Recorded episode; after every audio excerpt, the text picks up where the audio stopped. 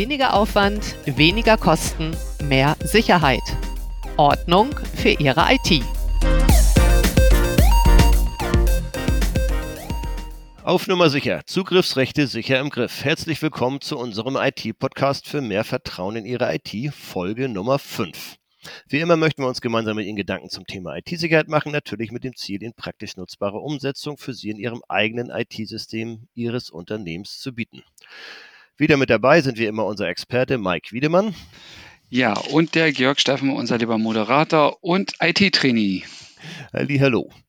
Hi. Und wir, hi. Und wie immer freuen wir uns über Fragen, Kommentare, Anregungen und freuen uns dazu, ja, entweder zum Podcast oder über Ihre Kontaktaufnahme per Mail unter podcast.cusatum.de. Mhm. In unserer letzten Folge haben wir mit unserem Lifehack, nur Audio, Weltneuheitsexperiment gehört, warum wir empfehlen, dass das Erstellerbesitzerrecht entfernt werden sollte im Allgemeinen. Natürlich gibt es immer Ausnahmen. Welche Auswirkungen dieses Erstellerbesitzerrecht haben kann. Und in diesem Zusammenhang haben wir auch gehört, dass die Share- bzw. Freigabeberechtigung sehr wichtig sind. Auch hier natürlich bei Ausnahmen sollte man sie aber in der Regel grundsätzlich schon mal immer, fast immer von Vollzugriff auf Ändern stellen und hat damit viele Probleme gelöst. Da wollen wir heute auch ansetzen und wollen heute, will uns natürlich in erster Linie unser Experte Mike, anhand von Kundenbeispielen quasi dieses Aufgreifen und quasi diesen Übergang von dem Problembewusstsein, was wir uns bemüht haben zu schaffen letztes Mal, hin zu ersten Lösungsgedanken hinführen. Und dann werden wir natürlich in späteren Folgen auch ab der nächsten mehr und mehr in diese Lösungsgedanken einsteigen. Aber es ist heute quasi so der Übergang, was man da Sinnvolles machen kann. Ja, Danke, Georg. Tolle Zusammenfassung. Ja, ich fasse das ähm, mit, den, mit den Freigabeberechtigungen nochmal kurz auf. Ähm, ist mir nämlich ein inneres Bedürfnis, weil das sehr, sehr viele Kunden nach wie vor nicht ähm, umgesetzt haben. Weil es gibt mittlerweile eine äh, Best-Practice-Empfehlung von Microsoft äh, oder angeblich von Microsoft, die aber nicht von Microsoft selber ist, äh, dass man auf den Share wirklich jeder Vollzugriff vergeben sollte. Und ähm, wir haben jetzt mehrere Kunden gehabt, ähm, die das im Prinzip nicht umgesetzt haben. Und äh, das hat dann auch gleich positive Bewirkungen gehabt. Und wir haben aber eben halt, wie gesagt, das haben wir in der letzten Folge schon gesagt, 90 Prozent unserer Kunden haben, machen das nicht. Oder vielleicht steige ich da mal einmal ganz kurz umsetzt. ein, für nochmal für die, sorry, für die, für die nee, Basiszusammenfassung. Ne? Freigabe, das haben wir jetzt noch nicht nochmal extra gesagt, vielleicht sagen wir das nochmal kurz, das war quasi der Zugang zum Betriebsgelände, so vom optischen mhm. Bild her. Und die, die NTFS-Berechtigung, dann die in Anführungsstrichen eigentlichen Berechtigung für die Bürotür, das sind ja. die NTFS. Das sind diese zwei Schritte und wenn ich reinkommen will, muss ich halt durch beide Schritte durchkommen. So, und jetzt hast du gesagt, dass tatsächlich, wenn ich das richtig verstanden habe, zweiter Punkt, das habe ich mich jetzt selber überrascht, das zu hören, hat Microsoft sogar gerade aktuell empfohlen, dass man den Share, quasi das Betriebsgelände, die Freigabe auf Vollzugriff setzen soll. Also genau das Gegenteil, was du jetzt empfiehlst. Ist das richtig? Habe ich das richtig verstanden? Das ist richtig. Und ähm, ich glaube nicht, dass es von Microsoft ist, sondern dass das äh, mittlerweile die, die Trainer selber alle umsetzen und dann auf den sogenannten Microsoft Trainings das dann alle propagieren. Ähm, Microsoft selber kann diese Empfehlung gar nicht geben, weil dann können sie das Recht ja letztendlich auch abschaffen, dann brauchen sie es auch gar nicht. Das heißt, die und, Trainer setzen das Gegenteil von dem um, was du uns jetzt sagst.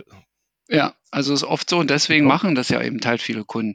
Wie gesagt, die Sicherheit, aus Sicherheitsgründen würde ich das nicht empfehlen.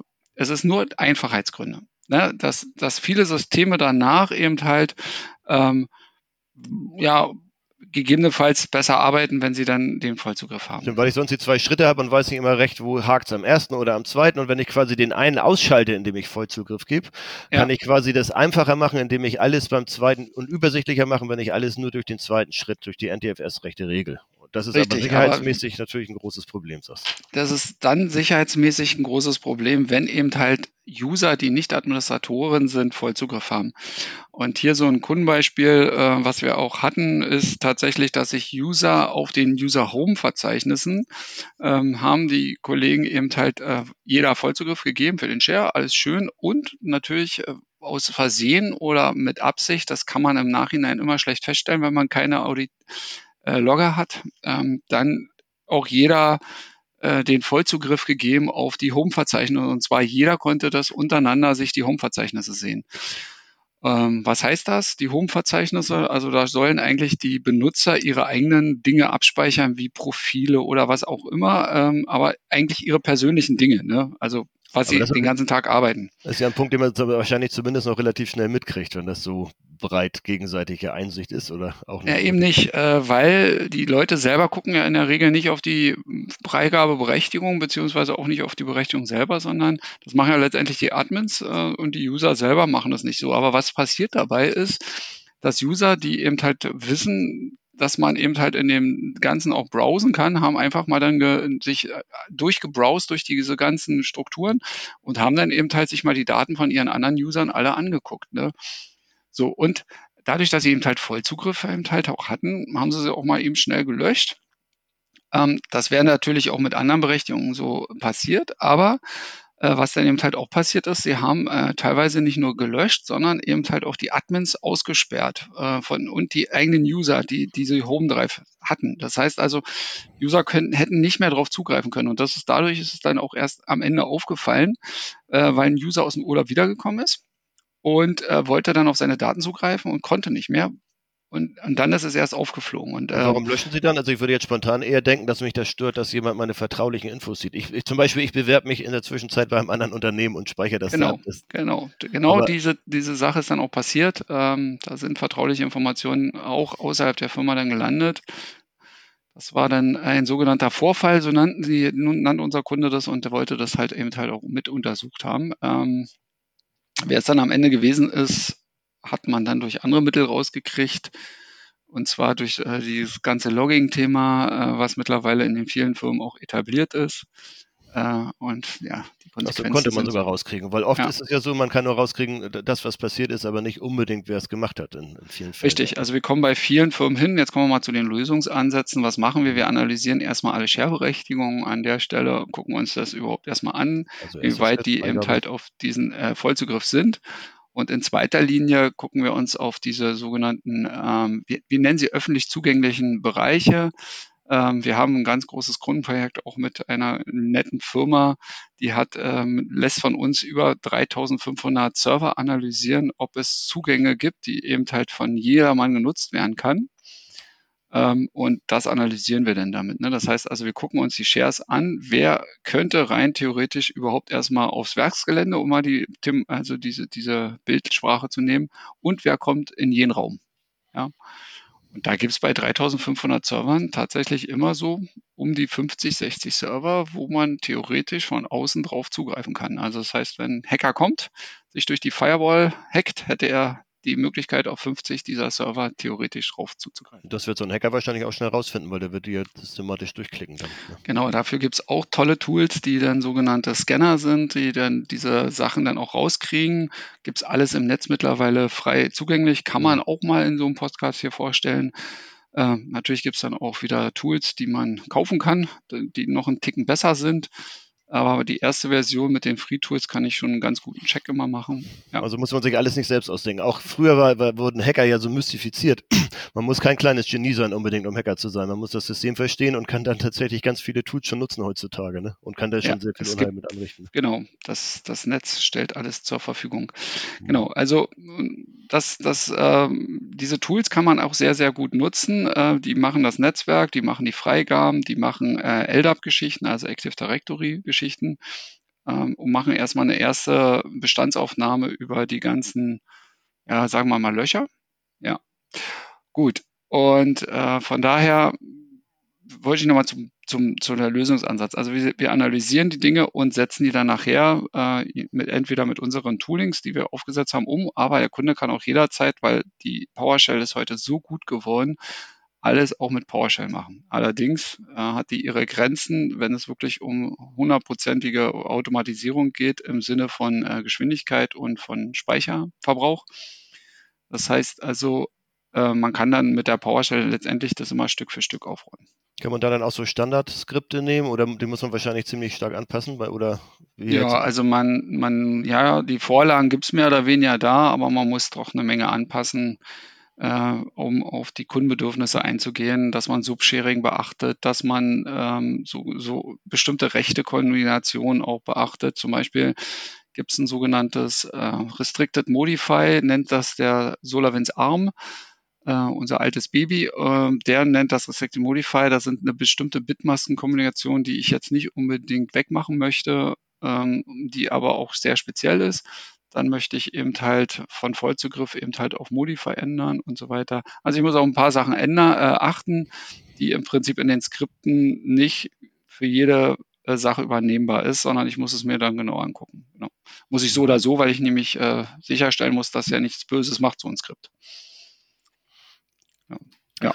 Genau, und was, könnte ich denn so, was wären jetzt vielleicht nochmal so erste Gedanken zu Lösungsansätzen? Vielleicht hast du auch noch ein, zwei Beispiele dazu. Also ganz klar hatten wir jetzt ja gesagt, dass mit der Freigabe, da gibt es verschiedene Meinungen. Eins ist die einfache Variante, eins ist die sichere. Du, du, wir plädieren ganz klar für die sichere, weil das macht schon sehr viel Sinn mit den zwei Schritten. Ja. Äh, dass man dieses, ja, von Vollzugriff auf ändern, auf gar keinen Fall Vollzugriff, weil dann ja, schaltet man die ganze erste Ebene aus. Was wären denn noch so, so andere Punkte, die so ganz konkret so einfache, praktische Dinge, die ich machen konnte? Einfach ist ähm, Sicherheit, glaube ich, in der, in der Regel immer wenig. Ähm, aber was wichtig ist, äh, wir haben das ja auch sehr oft erlebt, die sogenannten Direktberechtigungen. Die müsste man auch erstmal alle analysieren auf den Fallservern.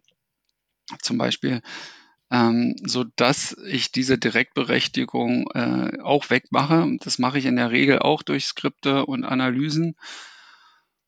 Ähm, und die dritte äh, Geschichte sind dann eben halt auch diese toten Sitz. Ähm, dazu auch wieder mal so eine Geschichte. Das Secure Identifier. Ne? Und tot ja, ist, weil sie nicht mehr, weil sie quasi brach liegen.